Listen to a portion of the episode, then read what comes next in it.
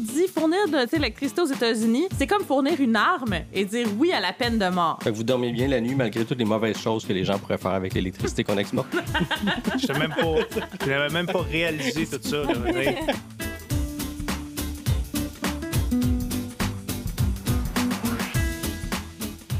Bonjour et bienvenue à un autre épisode de la série Balado. Votre tweet est important pour nous. Je suis Francis Labbé, porte-parole d'Hydro-Québec et je suis en compagnie des gestionnaires de communautés, nos gestionnaires de médias sociaux à Hydro-Québec. D'abord, Jonathan Côté. Bonjour. Bonjour. Pierre-Alexandre Buisson.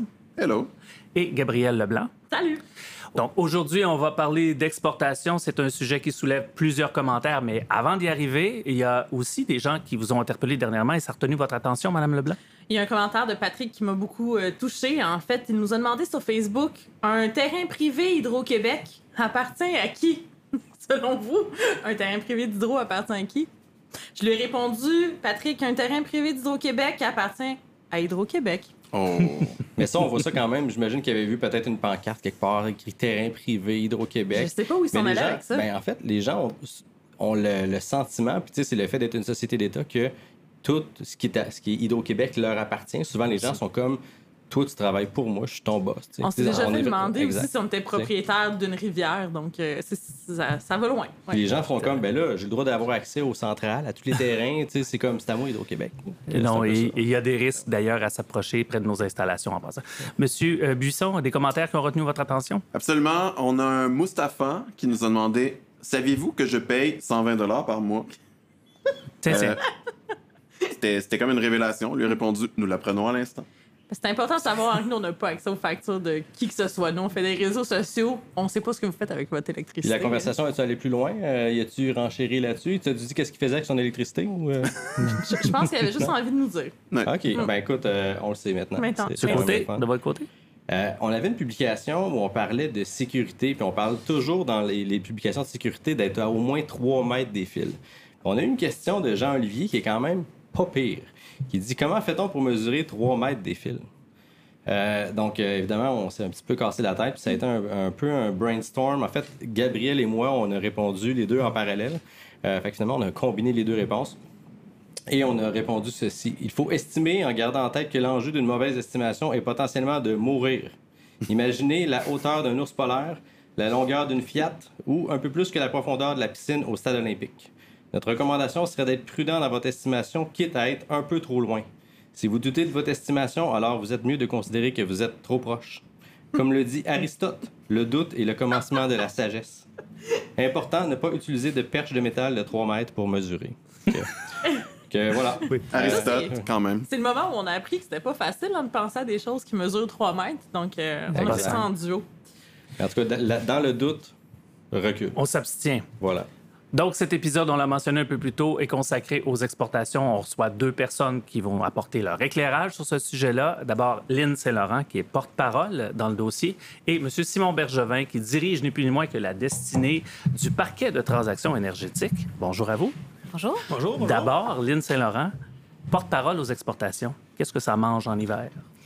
Qu'est-ce que ça mange en hiver? En fait, euh, ça mange beaucoup d'informations par rapport à nos marchés d'exportation. Mais euh, comme toi, Francis, je suis porte-parole avec évidemment euh, un, focus sur les exportations, donc que ce soit dans nos marchés américains ou nos marchés canadiens. Plusieurs voyages au sud de la frontière. oui, quand on n'est pas en pandémie, effectivement, ça implique des voyages au sud de la frontière. Monsieur Bergevin, Qu'est-ce que vous faites exactement? Oui, oui. Euh, Francis, tu peux me dire Simon, il n'y a pas de problème. Oui, oui. Moi, dans le fond, je m'occupe, entre autres, de tout ce qui est du parquet de transactions énergétiques, tu l'as dit tantôt, Francis. Donc, dans les marchés voisins, dans les réseaux voisins, il y a une bourse de l'électricité où l'électricité se transige dans les marchés, où il y a un prix d'électricité à toutes les heures aussi, dépendant de l'offre et de la demande dans ces marchés-là. Dans ces marchés-là, on en profite pour exporter notre électricité qui est verte, qui est renouvelable, qui a une certaine valeur aussi avec eux, pour eux, dans ces marchés-là. Justement, première question à tous les deux, peut-être Lynn pour commencer. Pourquoi on exporte aux États-Unis ou dans les marchés voisins, justement?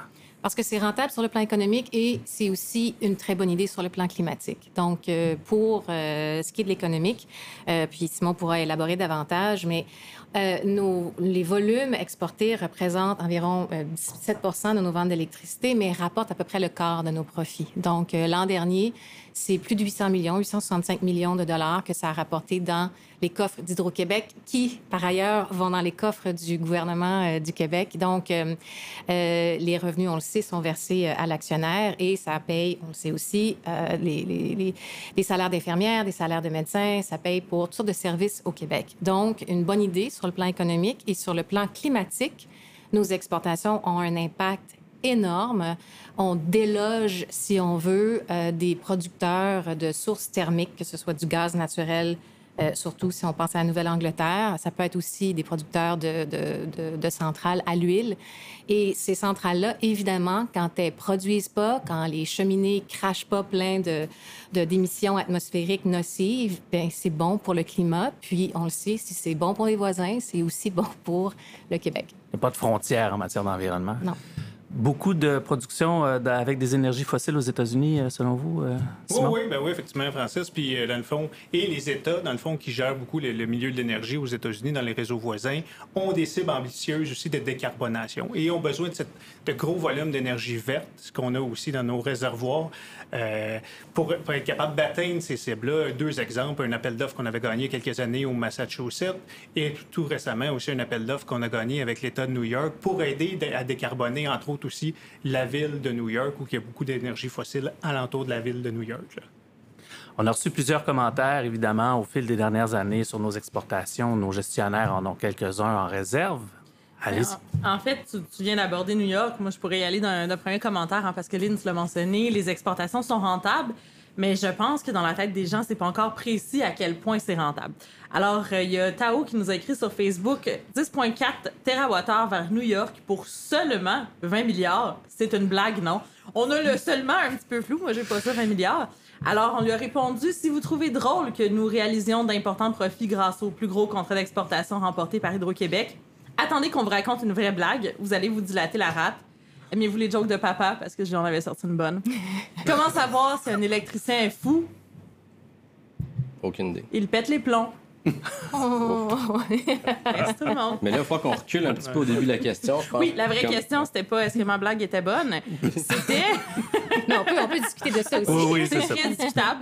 Moi, je la trouvais quand même bonne. Donc, 10,4 TWh vers New York pour seulement 20 milliards. Seulement 20 milliards. Est-ce qu'on peut parler de ce que ça nous rapporte, ce type de contrôle? Ben, c'est un peu comme je le disais. Je veux dire, c'est, non seulement des revenus euh, qui sont plutôt euh, euh, très importants, contrairement à l'appréciation de monsieur, c'est des revenus énormes pour les années à venir, mais il faut, on peut même voir plus loin que ça parce que l'infrastructure va, grâce au contrat qu'on qu'on signe, que ce soit avec le Massachusetts ou New York, rapporter des revenus importants. Mais c'est des infrastructures qui vont nous servir pendant plusieurs décennies. Donc, le marché sera quoi? Peut-être que Simon le sait, mais le marché sera quoi dans, dans 20 ans, dans 25 ans euh, à New York? Bien, on peut penser que c'est un endroit où il va avoir de l'ajout de technologies renouvelables intermittentes, surtout de l'éolien. Donc, c'est super. L'éolien, c'est propre, c'est renouvelable, mais c'est intermittent. Alors, dans 20-25 ans, on a une super infrastructure qui nous relie à une des plus grandes métropoles de la planète.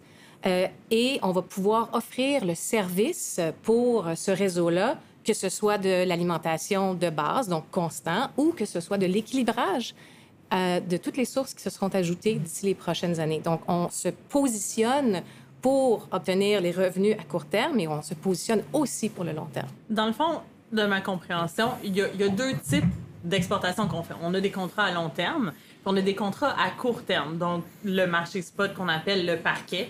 Euh, moi, la première fois que j'ai entendu parler du parquet, immédiatement, j'ai imaginé le loup de Wall Street, évidemment, parce que hein, le parquet, c'est la première chose à laquelle on pense. J'avais demandé à Simon si c'était ça. Moi, j'avais hâte d'aller sur l'étage. J'avais hâte de voir comment ça se passait. Euh, finalement, c'est un peu plus plate que dans le loup de Wall Street.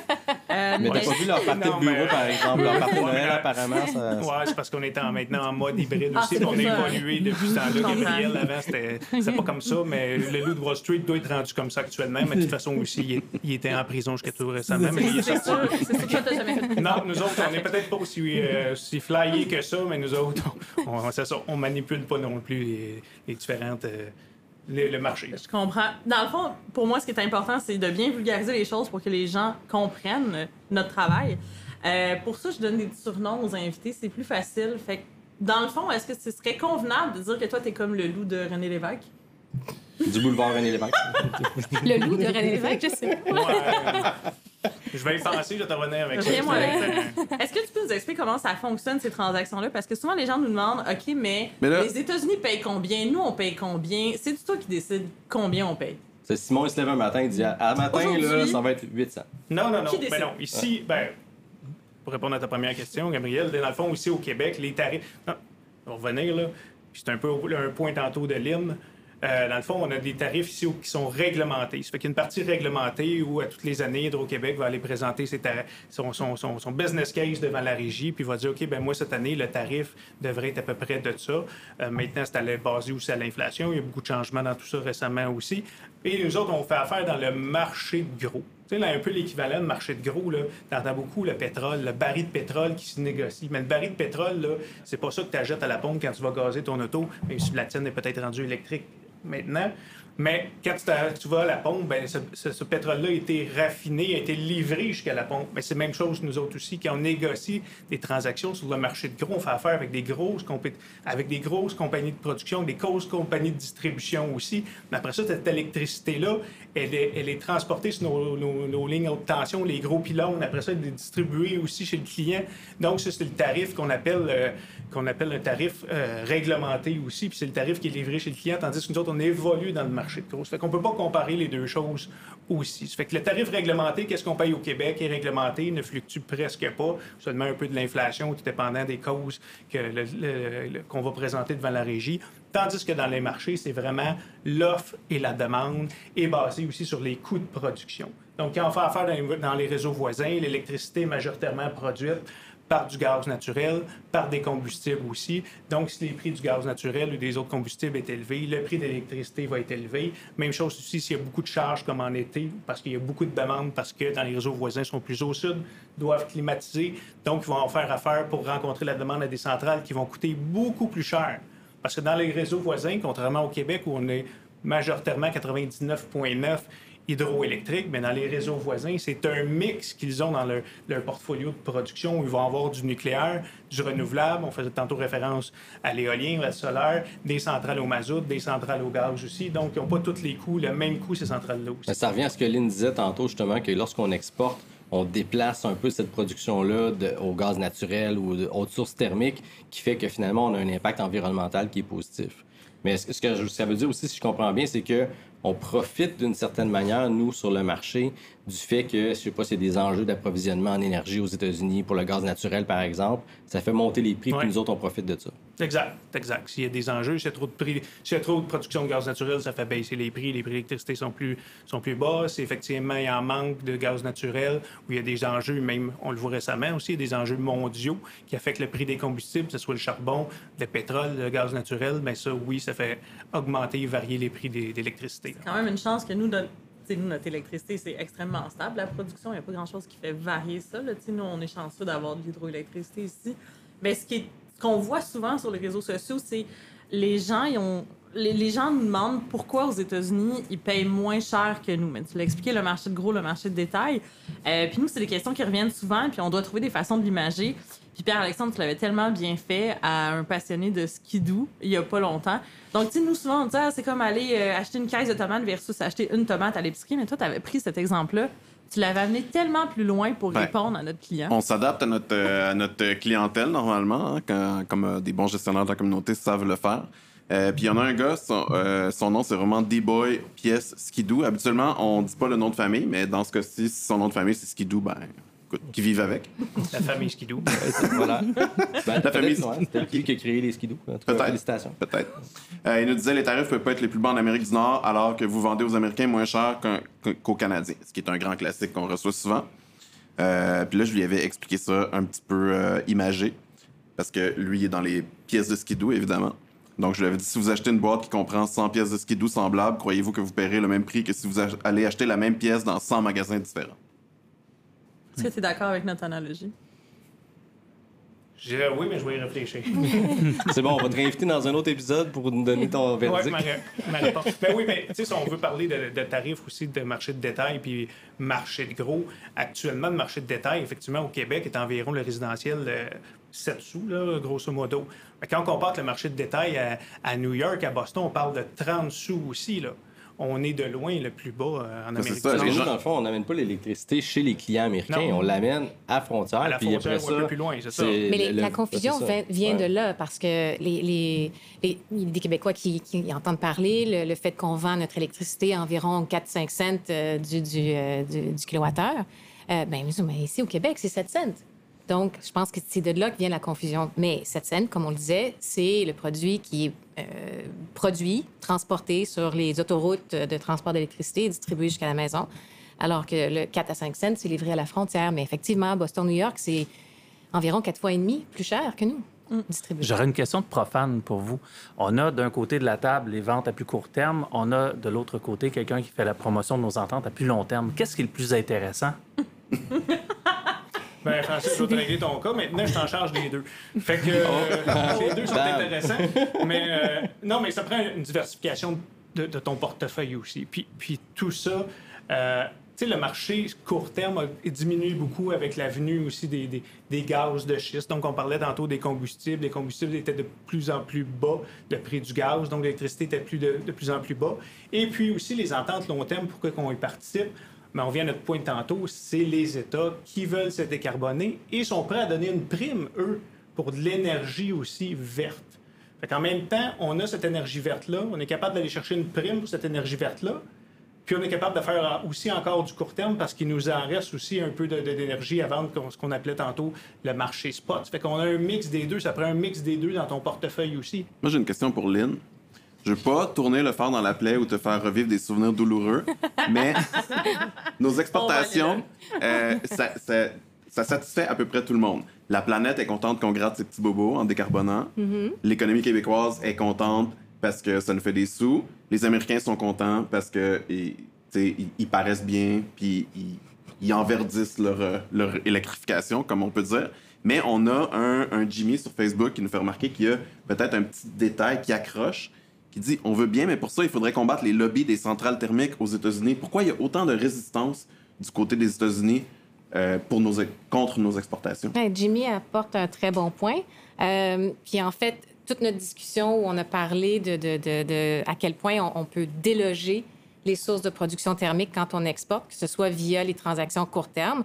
Euh, on en a délogé tellement que ça a été l'équivalent l'an dernier d'environ un million et demi de voitures, comme si on enlevait un million et demi de voitures euh, des, des- des- des- des routes. Donc, c'est énorme. Et puis, on peut comprendre que si on ajoute euh, des, chemins via des nouvelles interco- interconnexions, ben, on peut davantage déloger cette production-là. Alors, c'est sûr qu'on on fait des mécontents, on se fait pas des amis. Et euh, pour ces, ces- ces compagnies-là qui produisent euh, grâce au gaz naturel ou qui produisent l'électricité grâce au mazout, c'est des milliards de pertes de revenus. Donc, pour eux, dépenser des millions pour euh, tenter de nous damer le pion sur les marchés, ben, c'est sûr que pour eux, ça vaut la peine. Mais ce qui est, désolant, on peut dire, c'est que qu'il y ait de l'opposition à des projets. Des projets linéaires, c'est pas facile, des routes, des lignes de transport d'électricité. On peut comprendre que ça dérange. C'est pour ça qu'il y a énormément de travail qui est fait pour essayer de limiter les impacts et des mesures d'atténuation, etc. C'est ce qui est fait aussi dans, le cadre de nos projets d'interconnexion. Ce qui est dés- désolant, c'est que si l'opposition, ça peut être bon pour améliorer, hein, les gens qui, qui s'objectent, qui posent des questions, ça peut améliorer un projet, ça peut le rendre meilleur. Mais une fois qu'il passe le test de l'expertise, de l'arène réglementaire qui obtient tous ses permis, ben c'est problématique pour la transition énergétique si des projets réussissent à être bloqués parce qu'il y a des compagnies qui vont faire des profits. Donc là, je sens que tu fais référence à la cause, là, justement, pour le projet euh, dans le Maine. Je sens que tu as une petite crotte bien cœur avec Tu m'as bien celle-là. ouais. Euh, euh, tu parlais justement de- de- du fait qu'on on peut retirer comme l'équivalent de temps de véhicules sur les routes. Moi, je me rappelle, on a parlé aux gens du Maine dans, il y avait, dans le cadre de ce projet-là pour leur parler des bienfaits Mm-hmm. du projet, tout ça. Et je me rappelle clairement qu'il y avait des gens qui disaient C'est pas vrai, vous allez m'enlever mon char. Donc, euh, c'est pas évident quand même de Ouais. convaincre les gens. Ouais. euh, Non, puis Francis, tu me posais la question, qu'est-ce qui est le plus intéressant, euh, défendre des projets long terme? Il y a des frustrations, clairement, Euh, mais c'est aussi, c'est aussi important de- de- d'expliquer, je pense qu'on en fait au Québec aussi, là, de, la, de la littératie euh, énergétique. Bien, on a fait beaucoup de ça euh, et on continue de le faire au sud de la frontière. C'est sûr que c'est pas simple pour tout le monde de comprendre, hein, les voitures retirées, c'est quoi? Donc, on explique, on prend... Puis vous l'avez fait aussi dans le cadre de la campagne euh, au Maine. Mais Euh, on s'entend que le marché de l'énergie, tout ça, c'est un- c'est quand même assez complexe, là, à tout, euh, comprendre les détails de tout ça. les- Il y avait même une madame qui avait dit euh, c'est Dieu qui a créé les, les énergies fossiles, donc euh, on se doit de les utiliser. Ouais, Mais tu les images qu'on essaie d'utiliser pour expliquer les choses, des fois, c'est, c'est, ça se rend pas de la façon qu'on l'imagine non plus. hein. Parce qu'on disait que bon, notre contrat au Maine allait permettre de- d'alimenter, euh, je me rappelle pas le nombre de résidences qu'on disait, là, mais c'était pour imager la quantité d'énergie qu'on envoyait. Puis les gens nous demandaient quelles résidences vont être choisies. Ouais, puis les autres résidences, eux autres, ils n'auront rien. tu sais. Tu sais, tandis que nous, on Ouais. injecte l'énergie sur le réseau, tu sais, ça fonctionne pas en termes de, de résidence. On n'a pas choisi euh, des gens au Maine euh, au hasard. Mais c'est ça, souvent Non, mais il les va y avoir une loterie bientôt. Ah, ouais, ça, ça va. Ça se passer euh, au niveau Bonne du chance à tous. avec le loup? Ouais. Chacun aura un kilowattheure. J'ai envie de vous amener ailleurs, euh, Lynn et Simon, avec un commentaire. euh, je pense que vous vous êtes jamais fait poser cette question-là encore. Ah, OK. Jonathan, pas toi, nous dit Hydro-Québec. Parce que vous exportez aux États-Unis, principalement à New York, là où la peine de mort sur la chaise électrique est toujours légale. Euh, mention spéciale, la peine de mort n'est plus légale à New York. On a vérifié, On a euh, on a vérifié. trouvé sur Google à peu près en 7 secondes que ça- Exactement. ça n'existe plus depuis les années Petit conseil 60. de gestionnaire de réseaux Ouais. sociaux, Google. googlez. Ouais. Googlez avant d'écrire. Mais Jonathan pensait, lui, que c'était toujours Jonathan en- pensait. Il nous dit fournir de l'électricité aux États-Unis, c'est comme fournir une arme et dire oui à la peine de mort. Point 2. On nous dit toujours de couper ou de réduire notre consommation. Je pense qu'on mérite de pouvoir profiter pleinement de notre électricité. Il y a comme un peu confusion par rapport à où on envoie notre électricité, qui a le droit d'utiliser notre électricité. Mais nous, on- on n'est pas la police des mœurs. hein. Pour l'électricité, nous, on la produit, on la fournit. Donc, j'ai répondu à Jonathan. D'abord, la peine de mort n'est pas légale. Et Hydro-Québec exploite des interconnexions avec des réseaux de l'Ontario des Maritimes, de New York, la Nouvelle-Angleterre. Nous fournissons des gens, là, écrivez-moi pas dans les commentaires, c'était juste une petite blague, qui écoutent Nickelback, qui mettent des ananas sur leur pizza et même ceux qui vapotent dans les transports en commun. Pourquoi? Parce que nous fournissons de l'électricité. C'est les pires, eux autres. Point. Nous ne sommes pas en mesure de juger les activités qui en découlent. Mais je trouve que la question demeure, la question est intéressante. Euh, comment on choisit nos projets d'exportation? À qui on choisit de donner de l'électricité en dehors du Québec? Au Québec, on fournit tout le monde, même les gens qui écoutent Nickelback. Puis les- la mafia au du Québec Québec- aussi est branchée chez Hydro-Québec. Oui, la mafia aussi. Écrivez-nous pas pour ça. Ouais. Ben, Ailleurs, comment? Ben, en fait, on, on fournit des réseaux d'électricité. Je pense que c'est vraiment une bonne question pour, euh, pour Simon. Là, mais on, on fournit des réseaux d'électricité via nos, nos 15 interconnexions. On, on- on- l'électricité, comme au Québec, l'électricité, euh, on ne suit pas l'électron jusqu'à euh, le- la résidence X sur la rue Y. C'est un peu la même idée quand on envoie notre électricité au sud euh, ou hors frontière. C'est qu'on on l'envoie à des réseaux qui, eux, vont transporter et distribuer cette électricité-là. Fait que vous dormez bien la nuit malgré toutes les mauvaises choses que les gens pourraient faire avec l'électricité qu'on exporte. Je n'avais même, pas- je n'avais même pas réalisé tout ça. C'est Mais on de peut savoir penser que... que, l'électricité sert à de très bonnes C'est choses ça, j'allais dire, il y a des choses très, très positives là, en ce moment avec notre Ben, oui, mais on électricité, parlait, surtout. euh, Jonathan, notre Jonathan, tantôt, les, les autos. là. Notre Jonathan. Tu sais, euh, la, la madame disait ben, elle veut pas perdre son auto, mais en même temps, il y a des autos électriques maintenant aussi qui s'en viennent. voilà. Toutes les, même les, toutes les, les, les compagnies les- les- d'automobiles s'en vont vers les voitures électriques aussi. Là. Ça fait que mais les- si on veut être vraiment vert, et puis les autres réseaux voisins aussi veulent être vraiment verts, si ton, élec- si ton auto, euh, tu veux qu'elle soit verte, il faut que ton électricité aussi vienne d'une source verte aussi. Ça vient d'une centrale au charbon. Euh, oui, tu as une auto électrique, t'aide déjà quand même beaucoup, mais c'est mieux d'avoir le, le, le- le package au complet où ton électricité est verte, puis ton auto électrique, tu as une auto électrique aussi. Là. Mais pour paraphraser euh, certains de nos voisins du, du Sud, on pourrait dire que la seule chose qui permet d'arrêter un méchant avec de l'électricité, c'est un gentil avec de l'électricité. Tout à fait.